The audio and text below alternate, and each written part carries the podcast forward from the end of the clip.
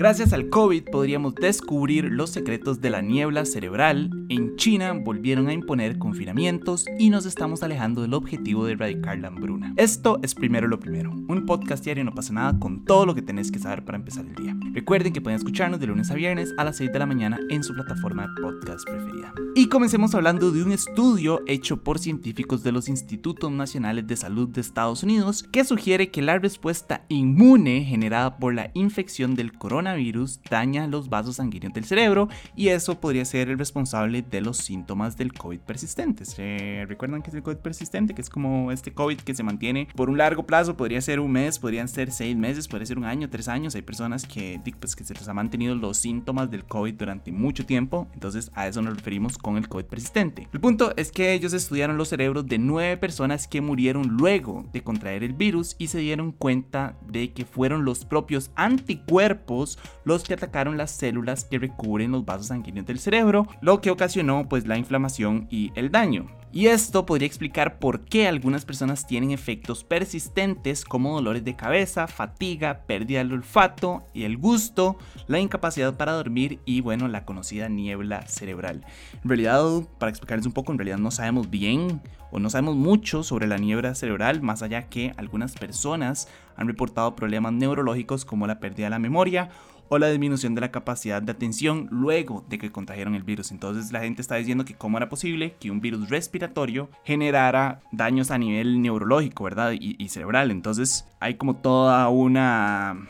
Y todo un estudio para, para, para determinar por qué es eso. El punto es que con este estudio se determinó que el daño de estas células también puede causar la infiltración de proteínas, sangrados internos y coágulos, lo que eleva el riesgo de derrame cerebral y estas filtraciones también disparan la acción de células inmunitarias llamadas macrófagos para apresurarse al lugar y reparar el daño, lo que genera la inflamación. Y para sumarle a todo esto, el equipo de investigación encontró que los procesos celulares normales se vieron gravemente interrumpidos en las áreas en las que se concentraron los ataques, lo que a su vez generó implicaciones en aspectos como la habilidad para desintoxicarse y regular el metabolismo. Entonces, en resumen, básicamente los anticuerpos que nosotros generamos para combatir el virus son los responsables de pues ciertos síntomas o bueno se cree que podrían ser los responsables de ciertos síntomas persistentes como ya les dije eh, los dolores de cabeza la fatiga más que nada porque ellos van y atacan eh,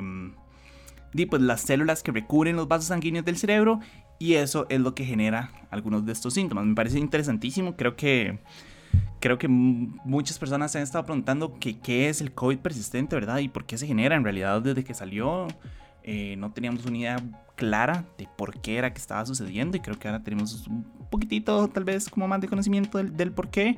Espero que un montón de gente conspiranoica no se pegue a, esta, a este nuevo estudio para decir como, ah, sí, son los gobiernos que nos están inyectando chips para controlarlos cerebralmente y para ocasionarnos derrames cerebrales y problemas y no sé, pérdida de la concentración y como no nos podemos concentrar, entonces nos pueden controlar. Entonces, nada más espero que se agarre el estudio como es, como tal, ¿verdad? Y entender que lo que se está buscando es determinar y por qué los anticuerpos cuerpos están atacando estas células y bueno, más que nada con este estudio lo que se quiere hacer es buscar una solución al COVID persistente y ver qué podríamos hacer para evitar estos síntomas a largo plazo y cómo, no sé, combatir a las, o en el caso digamos de las personas que ya los tienen. Entonces la idea es como buscar una cura a eso también, lo cual me parece súper bien. Entonces nada más espero como que la gente conspiranoica no se pegue. Ya veo como a QAnon y a todo este montón de gente saliendo a decir ahí como yo les dije, yo les dije que estaban controlando nuestro cerebro. Eh, y bueno, ya que hablamos de COVID, en China el gobierno confinó a millones de personas por el repunte de casos. Ojo, este repunte de casos.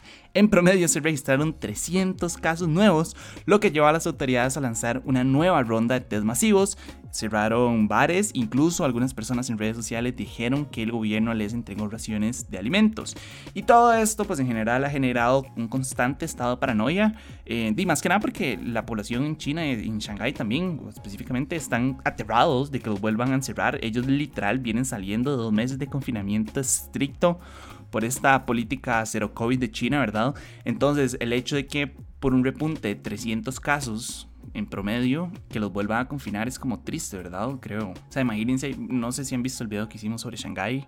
eh, es impactante ver cómo el gobierno está tratando, sí, como intentando evitar de que haya COVID en el país. Entonces a todo el mundo lo estaban encerrando, la gente no tenía comida, les enviaban drones diciendo como que la vida no valía nada y que se había acabado la libertad y todo. Es como, man, es súper restrictivo y súper totalitario lo que está pasando en China.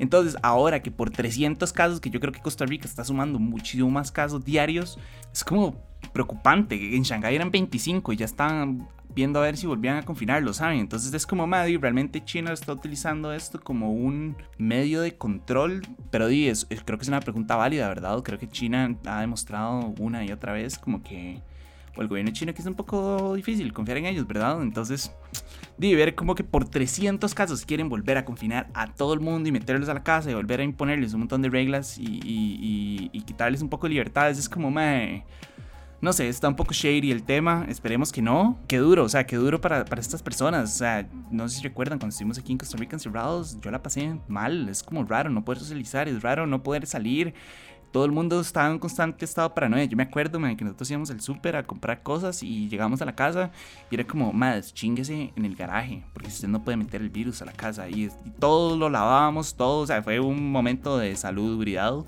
súper alto en Costa Rica y en el resto del mundo. No sé si recuerdan que las tasas de diarrea habían disminuido un montón porque la gente estaba lavando las manos y es como, me dejó mucho que desear esa noticia, ¿verdad? Pero en general creo que todos estábamos con un estado de paranoia y ahora imagínense en China que dos años después lo siguen metiendo en ese estado de paranoia. Ustedes saben lo que es estar dos años, madre, que le estén diciendo que ustedes no pueden salir, que le estén diciendo que su libertad ya no existe, que le estén diciendo, madre, no tenés comida en tu, en tu alacena. Y no sé si vieron la foto de este señor que pone así como la, la refrigeradora en la ventana dice como, es que, es que no hay comida, no, no tengo nada. Y la gente, di, no puede hacer nada, no puede salir porque ni siquiera es que les dan permiso para ir a comprar comida al súper, ¿verdad? Es cero, o sea, no existe la, la, la posibilidad de salir.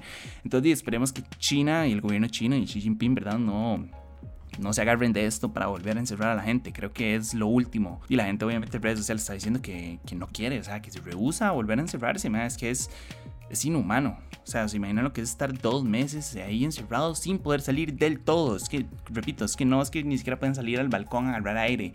No pueden salir del todo. Entonces, eh, no sé, debe, debe ser sofocante. Yo no me lo puedo imaginar y realmente espero que, y pues que no hagan eso, ¿verdad?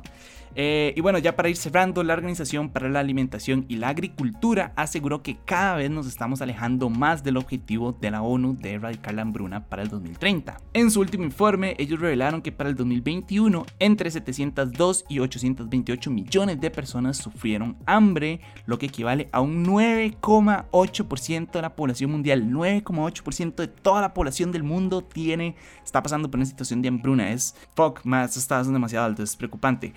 Esos son 46 millones de personas más que en el 2020. Entonces, aumentó de manera significativa la cantidad de personas que están pasando hambre. Y más preocupante aún, si esto no los termina de aterrar, o sea, si no están aterrados para este momento, les cuento que ellos proyectan que 670 millones de personas van a seguir sufriendo hambre para el final de esta década. Entonces, básicamente, que estamos llegando a un punto de inflexión en el que si no actuamos, no vamos a poder cumplir la meta de erradicar la hambruna para el 2030.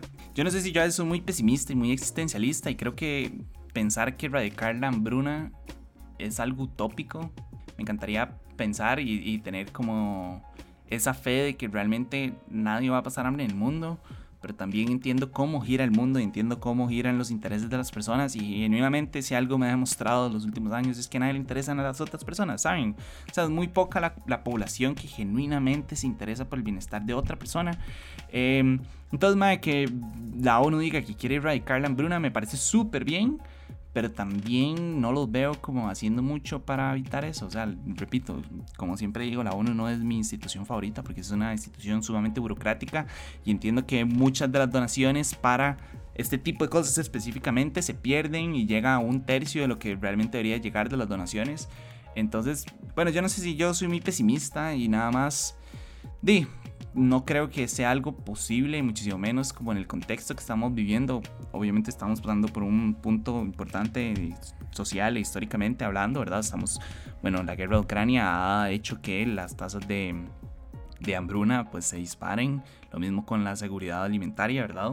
Entonces, es como duro y es difícil y, y Y sí, lastimosamente yo no lo veo sucediendo y creo que no lo veo sucediendo en ningún momento de la humanidad. O sea, creo como que en ningún momento de la vida, desde que el ser humano se desarrolló en la Tierra, yo nunca he pensado como, ah, sí, man, yo creo que en este momento vivimos una relativa paz donde nadie tenía hambre.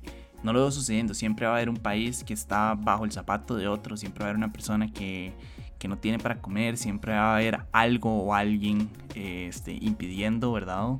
O nada más aprovechándose de la situación de otras personas. Eh, para hacer billete. Entonces, de lastimosamente yo, yo no lo veo sucediendo. Pero ojalá, ojalá me equivoque. Ojalá sí se logre esta meta. Pero sí, no sé, yo no, yo no lo veo. Pero bueno, eso fue todo por hoy. Su apoyo hace posible, primero lo primero. Recuerden que pueden apoyarnos en patreon.com slash no pasa nada oficial. Y para seguir informándose, recuerden suscribirse a nuestro newsletter diario que pueden encontrar en nuestras redes. Como siempre, todos los links están en la descripción. Y para los que nos están escuchando por Spotify, el poll, o bueno, la pregunta de hoy es, ¿ustedes creen que existe la posibilidad de erradicar la hambruna mundial? ¿Sí? ¿Creen que es un esfuerzo colectivo o que no, que ya pasamos el punto de retorno. De fijo, pónganlo ahí para, o voten para ver qué, qué opinan ustedes. Sería Tuanis tener una conversación sobre eso. Eh, de nuevo, muchísimas gracias y me escuchan mañana. Chao.